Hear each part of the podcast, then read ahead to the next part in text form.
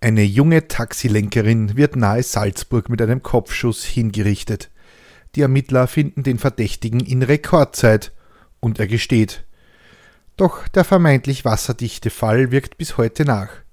Denn nichts ist so, wie es scheint.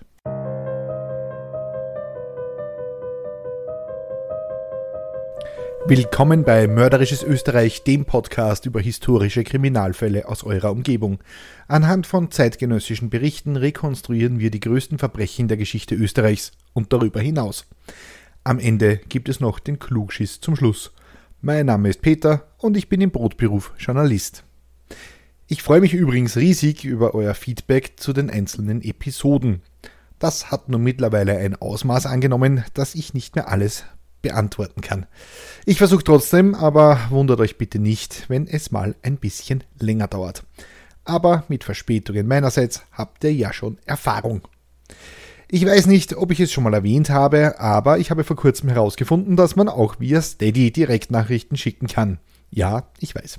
Ich arbeite übrigens als Technikjournalist. Wollte es nur gesagt haben.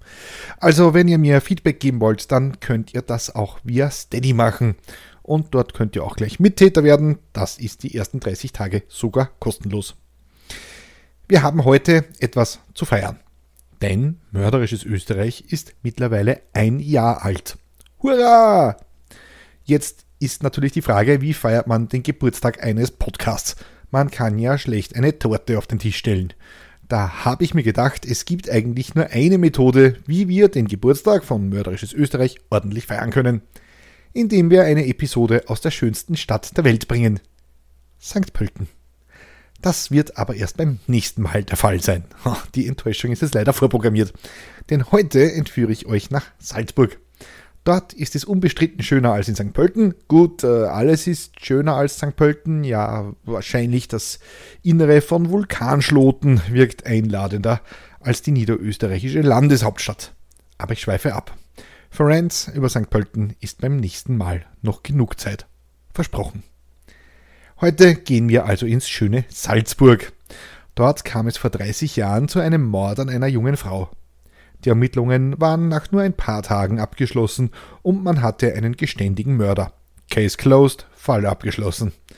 Doch tatsächlich handelt es sich um den größten Justiz- und Polizeiskandal, den es in Österreich in einem Land, das an Justiz- und Polizeiskandalen auch nicht gerade arm ist, je ereignet hat.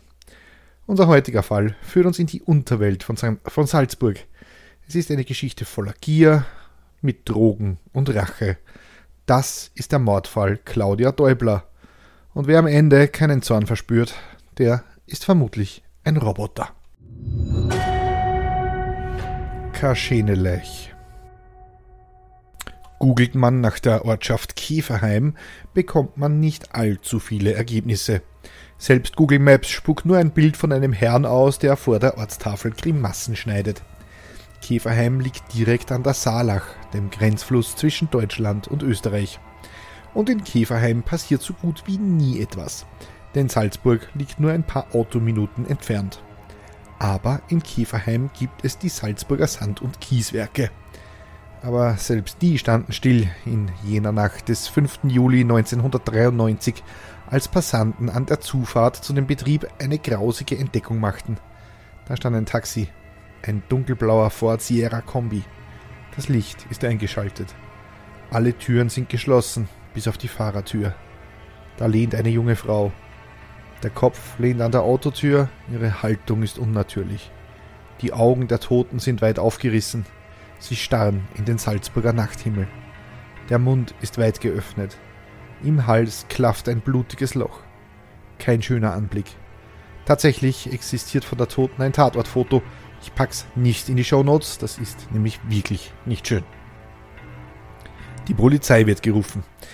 Die Identität der Toten lässt sich schnell klären. Das Opfer ist eine Taxilenkerin namens Claudia Däubler und bei dem Ford Sierra handelt es sich um ihr Auto. Sie hatte am 5. Juli 1993 zum Tatzeitpunkt Nachtdienst. Es war eine schwüle Sommernacht, in der die 28-Jährige ihre Touren durch Salzburg fuhr. Gegen 23.20 Uhr meldete, sich, meldete sie sich per Funk bei der Taxizentrale und teilte mit, dass sie gerade einen Fahrgast in der Griesgasse in Salzburg abgesetzt hat. Zehn Minuten später sieht sie ein Kollege in der Nähe des Salzburger Flughafens, wie Claudia mit einem Fahrgast in Richtung Wals fährt. Und Wals, das ist ein Vorort von Salzburg, zu dem auch Käferheim gehört. Und kleiner Spoiler, der Tathergang ist so ziemlich das Einzige, was die Polizei in diesem Fall hinkriegen wird. Denn ab jetzt wird es wild. Die Obduktion. Das Mordopfer hat ein Loch im Hals. Ein Projektil hat den Kehlkopf durchschlagen und die Halswirbelsäule durchtrennt. Das wird die Obduktion ergeben. Aber am Tatort finden die Ermittler, ich mache hier ganz viele Gänsefüßchen in der Luft, kein Projektil. Das lässt für die Polizisten nur einen Schluss zu. Als Mordwaffe muss ein Schlachtschussapparat gedient haben, also ein Gerät, mit dem Rinder vor der Schlachtung betäubt werden. Die Ermittler gehen davon aus, dass Claudia ihren Mörder gekannt hat, denn es gibt keine Hinweise auf einen Kampf. Das Taxi wurde offenbar durchwühlt. Es fehlen 2000 Schilling aus der Geldbörse von Claudia. Viel ist das nicht, das würde nach heutigem Geld inflationsbereinigt ungefähr 280 Euro entsprechen. Auch der Wohnungs- und Autoschlüssel der Toten sind verschwunden.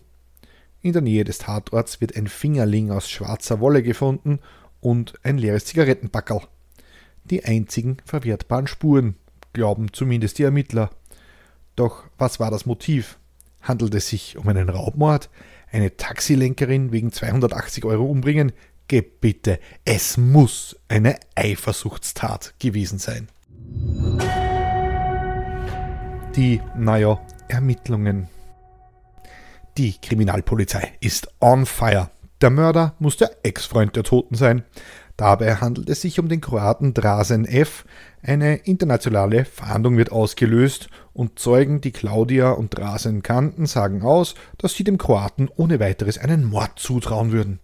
Also werden alle Register gezogen, um den Verdächtigen zu finden. Doch ohne Erfolg.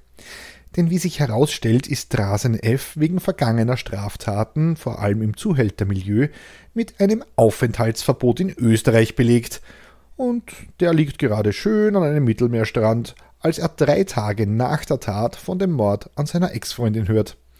Also ist es nicht die Polizei, die den Hauptverdächtigen aufspürt, sondern Drasen F. selbst, der sich bei der Polizei meldet. Er möchte bei den Ermittlungen helfen.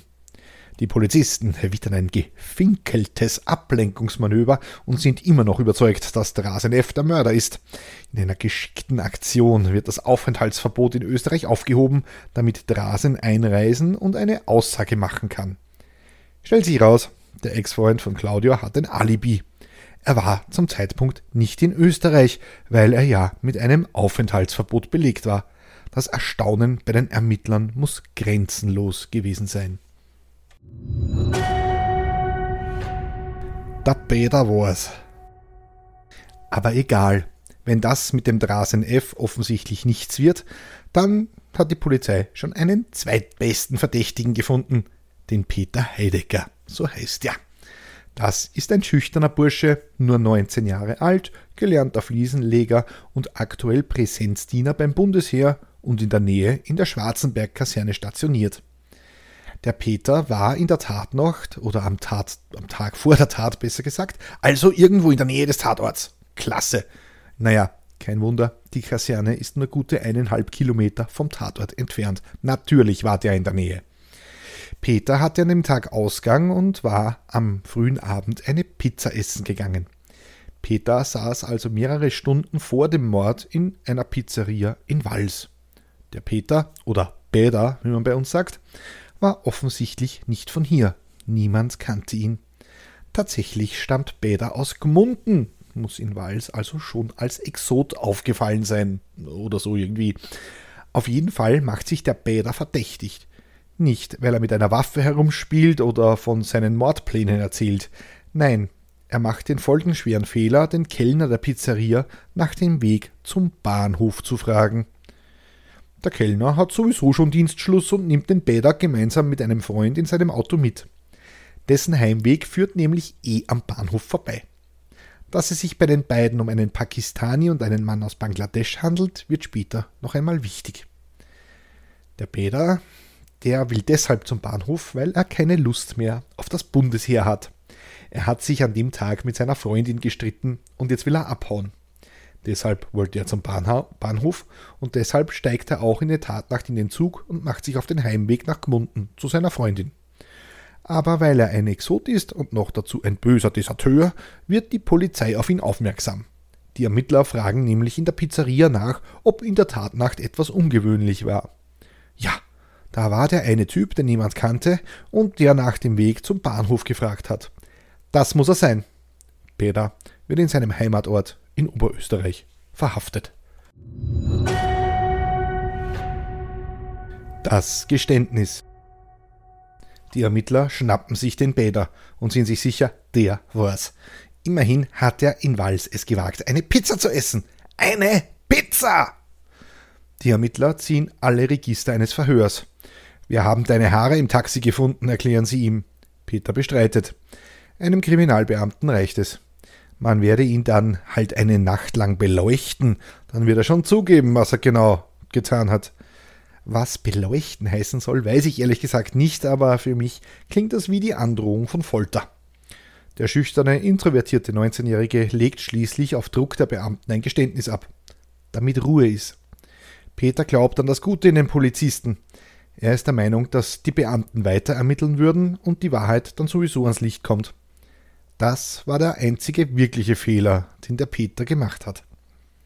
Nach einigen Verhören wird es auch dem Peter langsam klar, dass den Ermittlern völlig wurscht ist, dass sie einen Unschuldigen eingesperrt haben und dass sie auch an weiteren Ermittlungen überhaupt kein Interesse hegen. Er widerruft sein Geständnis. Wieder wird, wieder wird er von den Ermittlern bedroht und unter Druck gesetzt, bis er wieder einknickt. Da legt er ein Teilgeständnis ab und widerruft es wieder. Wieder wird er von den Beamten unter Druck gesetzt, er gesteht wieder irgendwas, damit Ruhe ist und widerruft später. Dieses Spiel geht fünfmal, bis die Ermittler, also immer die Gänsefüßchen mitdenken, folgende Tatrekonstruktion aus dem Peter rausgekriegt haben. Zitat Montagabend fuhr er per Bahn nach Salzburg. Am Bahnhof bestieg er das Taxi von Claudia Däubler. Er ließ sich nach Wals chauffieren, obwohl er zu wenig Geld für den Fuhrlohn hatte und nicht zu seiner Kaserne wollte. Unterwegs habe er sich, nachdem er nach einem Streit mit seiner Freundin vom Bundesheer desertieren wollte, spontan zum Raub entschlossen. In der Hosentasche hatte er einen Signalstift, wie ihn Bergsteiger in Notfällen verwenden. Er bedrohte die Taxilenkerin mit der Waffe. Das ist selbst in Anführungszeichen hier. Ja, also Waffe ist in Anführungszeichen. Es ist eine Silvesterrakete, ganz ehrlich. Er hielt ihr den Signalstift an den Hals und zwang sie, an einen ruhigen Platz zu fahren. Sie versuchte noch, den jungen Mann zur Aufgabe zu überreden. Nachdem Peter H. ihr die Brieftasche entrissen hatte, versuchte die Frau zu flüchten. Dabei löste sich das Signalgeschoss und traf die Frau im Kopf. Die tödliche Wirkung beim Abfeuern aus nächster Nähe sei ihm aber nicht bewusst gewesen. Für die Kriminalisten steht die Schuld Peter Haas fest, dass der tatsächlich dass der tatsächlich den Zug nach Hause genommen hat und längst auf dem Weg nach Gmunden war, um mit seiner Freundin zu reden, na das interessiert die Polizei wieder gar nicht. Die angebliche Tatwaffe, ein Signalstift, also so ein Ding, wo man in Seenot oder bei Bergsteigern ein, ein Leuchtgeschoss abfeuern kann, hat man tatsächlich bei Peter in seiner Wohnung gefunden. Er hat es beim Bundesheer als Souvenir mitgenommen. Und ich weiß aus meinem Bekannten- und Verwandtenkreis, jeder hat irgendwelche Souvenirs vom Bundesheer mit zu Hause. Und da ist so ein Signalstift noch das harmloseste. Eine Woche nach dem Mord findet die Einäscherung von Claudia Däubler am Salzburger Kommunalfriedhof statt. Rund 300 Taxilenker fahren im Trauerkonvoi durch die Stadt. Die gesamte Kollegenschaft und zahlreiche Fahrgäste verabschieden sich von der Getöteten mit Blumenkränzen. Nur zwei Stunden später muss der Tatverdächtige, also unser Bäder, in Wals Käferheim beim Lokalaugenschein die Tat demonstrieren. Danach kommt Peter in U-Haft, wo er auf seinen Prozess warten muss. Der Prozess Im Mai 1994 beginnt der Prozess gegen Peter Heidecker. Da saß er schon zehn Monate lang in Untersuchungshaft. Er soll Claudia Däubler aus Habgier ermordet haben, indem er sie mit einem umgebauten Signalstift erschoss. Peter bleibt vor Gericht aber bei seiner Variante, dass er zum Tatzeitpunkt gar nicht mehr in Salzburg war, weil er ja auf dem Weg zu seiner Freundin war, um sich mit ihr auszuquatschen. Nicht nur das. Im Prozess sagen mehrere Personen aus, dass sie den Angeklagten in der Mordnacht sogar noch in einem Lokal in Gmunden gesehen haben, zusammen mit seiner Freundin. Die beiden saßen im Freizeitclub Gmunden, toller Name übrigens, klingt sehr einladend. Also, und das Paar hat sich dabei ordentlich einen hinter die Rüstung gerömert. Für die Polizei und die Staatsanwältin ist diese Variante der Tat überhaupt kein Problem. Sie biegen sich die Ereignisse einfach zurecht. Nach deren Darstellung müsste der Peter um 22.30 Uhr stockbesoffen vom Freizeitclub Gmunden nach Hause gefahren sein, dort mit dem Auto seiner Mutter nach Salzburg gefahren sein, um dort in ein Taxi zu steigen, das von Claudia Däubler gelenkt wurde, um sie dann um 23.30 Uhr mit einem besseren Feuerwerkskörper zu erschießen und auszurauben. Und das alles binnen einer Stunde. Das ist schon aufgrund des Verkehrs völlig unmöglich.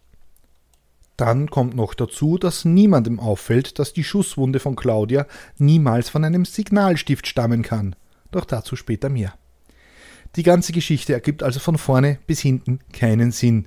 Aber dafür ist ein faires Verfahren ja da und der Peter wird freigesprochen. So einen Schwachsinn kann doch niemand glauben. Falsch.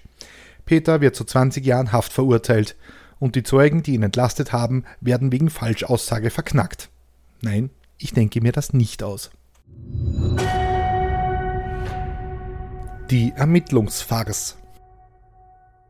Der Fall macht österreichweit Schlagzeilen und in der Öffentlichkeit ist man sich sicher, der Bäder kann's nicht gewesen sein. Er wurde nur verurteilt, weil der Kellner einer Pizzeria irgendeinen Scheiß ausgesagt hat. Alle anderen Zeugen wurden ignoriert und nachher noch wegen falscher Aussage bestraft. Peters Anwalt unternimmt alles, um eine Wiederaufnahme des Verfahrens zu erreichen, bleibt jedoch anfangs erfolglos. Der Peter, der sitzt einstweilen in der Justizanstalt Stein. Zwei Wochen nach dem Urteil steht plötzlich ein 16-Jähriger namens Daniel Neuwirth bei der Polizeiinspektion in Salzburg. Er möchte ein Geständnis ablegen. Er und sein Freund Tommy Schöndorfer hätten Claudia umgebracht. Die beiden wollten die Taxifahrerin ausrauben, um an Geld für Drogen zu kommen. Da hätte der Tommy Schöndorfer plötzlich eine Waffe gezogen und die Claudia erschossen. Die Beamten glauben ihn nicht und schicken Daniel nach Hause. Ja, sie zeigen ihn sogar wegen Verleumdung an. Schließlich hat er seinen Freund Tommy eines Mordes bezichtigt, und das ist ja verboten. Das Protokoll über das Geständnis landet in einem Schreibtisch der Polizeiinspektion und wird das Gericht nie erreichen. Peters Anwalt unterdessen lässt nicht locker. Er stellt selbst Ermittlungen an und tut das, was eigentlich die Aufgabe der Polizei gewesen wäre. Er lässt 1998, also fünf Jahre nach dem Mord, den Tatort noch einmal gründlich absuchen. Dabei wird eine Wehrmachtspistole, eine Walter P38 gefunden, sowie die Wohnungs- und Autoschlüssel von Claudia Däubler. Die Polizei hat schlicht keine Tatortarbeit gemacht. Ein Ermittler wird später vor Gericht aussagen, dass der Tatort auch nicht so klassisch abgesperrt war.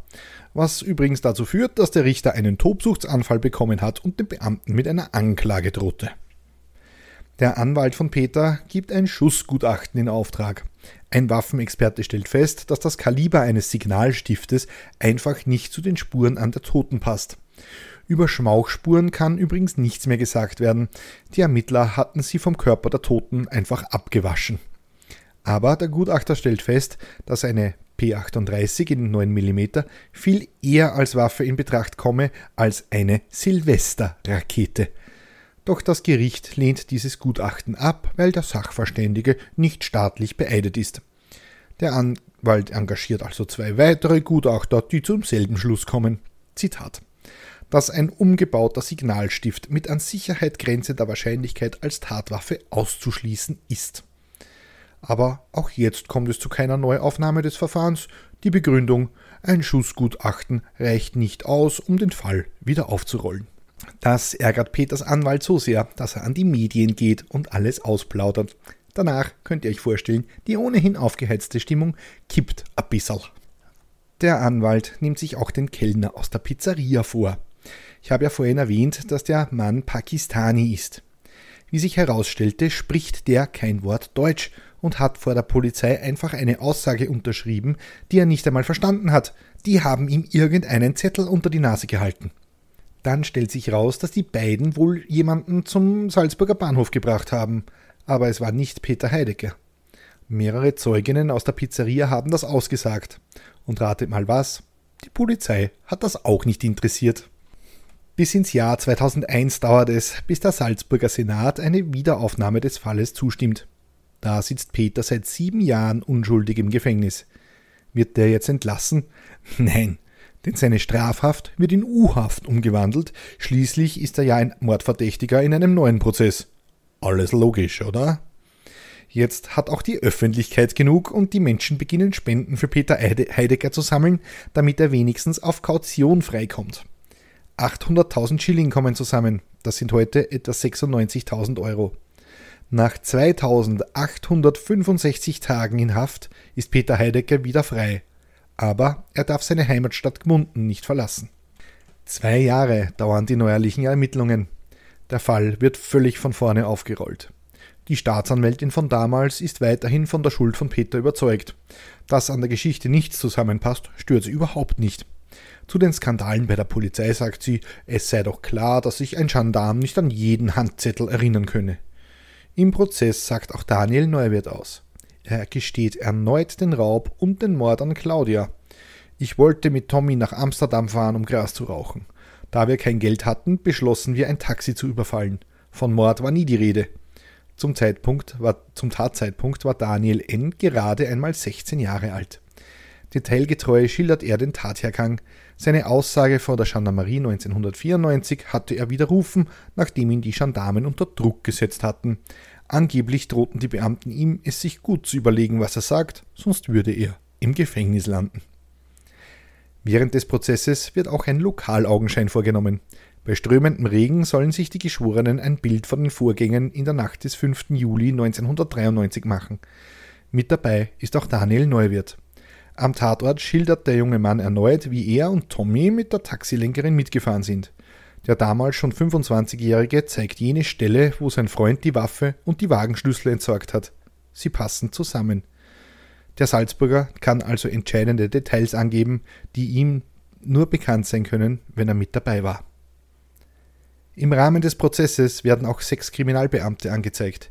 Sie sollen Urkunden unterdrückt und Beweise gefälscht haben. Außerdem wird den Ermittlern vorgeworfen, sie, hätte, sie hätten falsche Aussagen gemacht und Zeugen unter Druck gesetzt. Entscheidende Beweismittel wurden am Polizeiposten gelagert und nicht ans Gericht geschickt. Außerdem stand der Verdacht im Raum, dass sie die angebliche Tatwaffe, den Signalstift, selbst manipuliert haben könnten.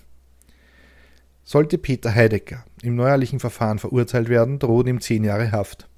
In der Zwischenzeit wurde nämlich das Strafrecht novelliert und er wäre als junger Erwachsener verurteilt worden. Er hätte dann noch zwei Jahre absitzen müssen. Doch die Geschworenen haben genug gehört. Sie befinden Peter einstimmig für unschuldig, die Taxilenkerin Claudia Däubler ermordet zu haben. Ein Jahr später werden schließlich Tommy Schöndorfer und David Neuwirth angeklagt. Schöndorfer wurde wegen Mordes zu zehn Jahren und acht Monaten unbedingter Haft, Neuwirth wegen Beihilfe zum Raub zu sechs Monaten bedingter Haft verurteilt. Das geringe Strafmaß kam nur zustande, weil die beiden bei der Begehung der Tat noch minderjährig waren und daher nach Jugendstrafrecht verurteilt wurden. Jedoch hatte Schöndorfer zur Zeit der Verurteilung noch zwei Bewährungen wegen Körperverletzungs- und Raubdelikten offen, was seine Freiheitsstrafe auf zwölf Jahre und 15 Tage erhöhte. Fun Fact: Schöndorfer legte Berufung ein, in der zweiten Verhandlung wurde seine Haftzeit verkürzt um 15 Tage.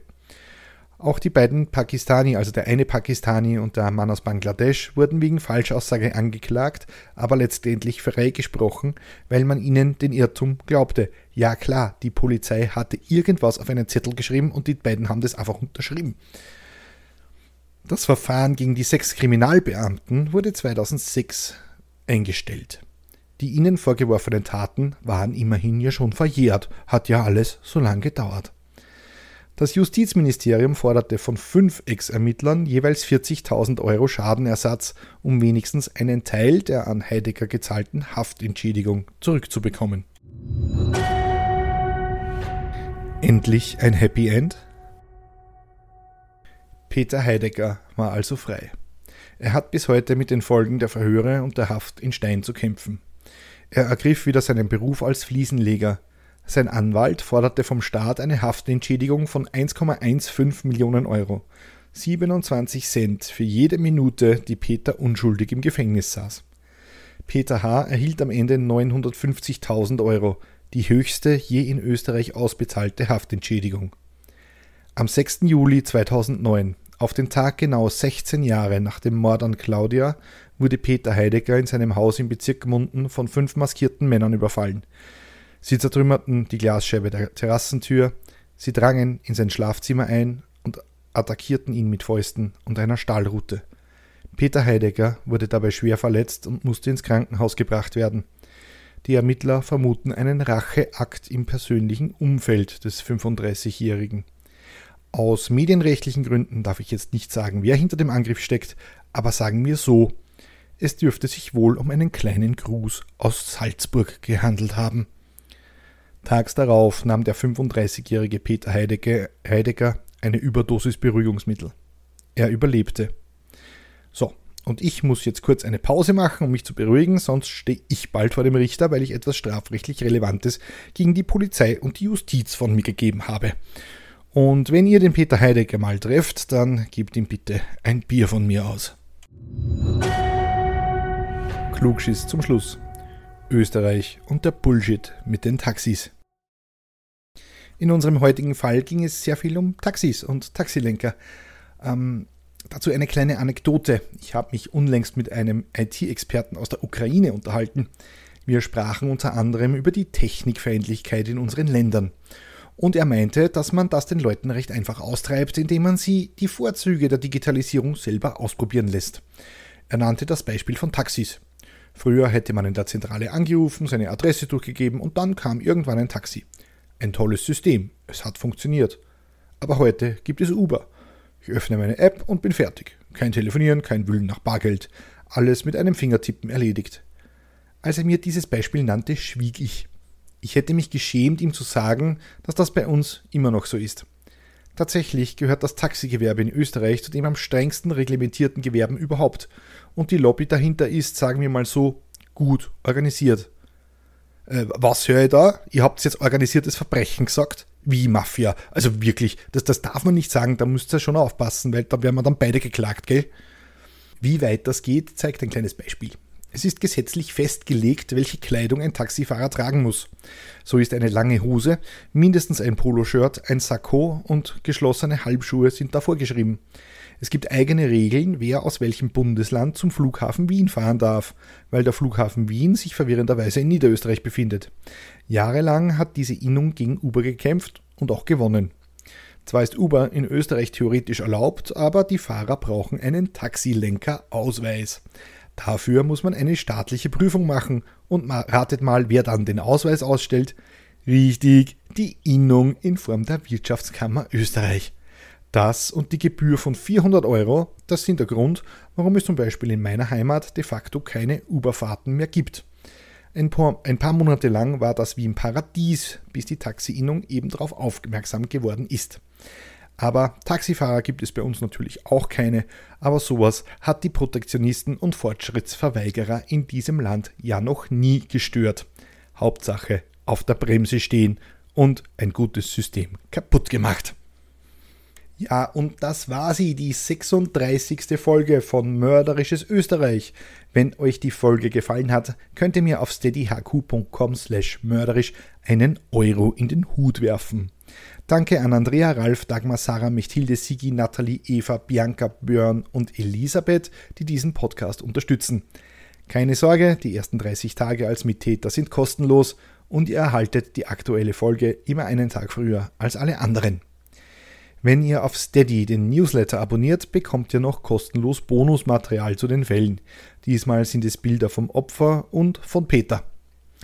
Wenn ich mir etwas wünschen darf, dann wäre es Feedback zu den Episoden in Form von Reviews auf Spotify, Apple Podcasts und überall, wo ihr Podcasts bewerten könnt. Das hilft erstens der Reichweite dieses kleinen Programms und zweitens kann ich die Show hier nur mit eurer Hilfe besser machen. Wenn ihr mir persönlich Feedback geben oder mir Hinweise für einen Fall geben möchtet, dann schreibt mir bitte einfach eine Mail an mörderischesösterreich.gmail.com oder ihr schreibt mir per Privatnachricht auf Twitter at mörderisches oder direkt auf Steady. Die nächste Folge erscheint auf Spotify, Amazon, Apple, TuneIn, iHeartRadio, Podvine, Player FM und überall sonst, wo ihr eure Podcasts hört. Vielen lieben Dank für eure Aufmerksamkeit. Danke fürs Zuhören zu dieser Geburtstagsfolge, die wir aber erst beim nächsten Mal feiern. Bussi und Baba.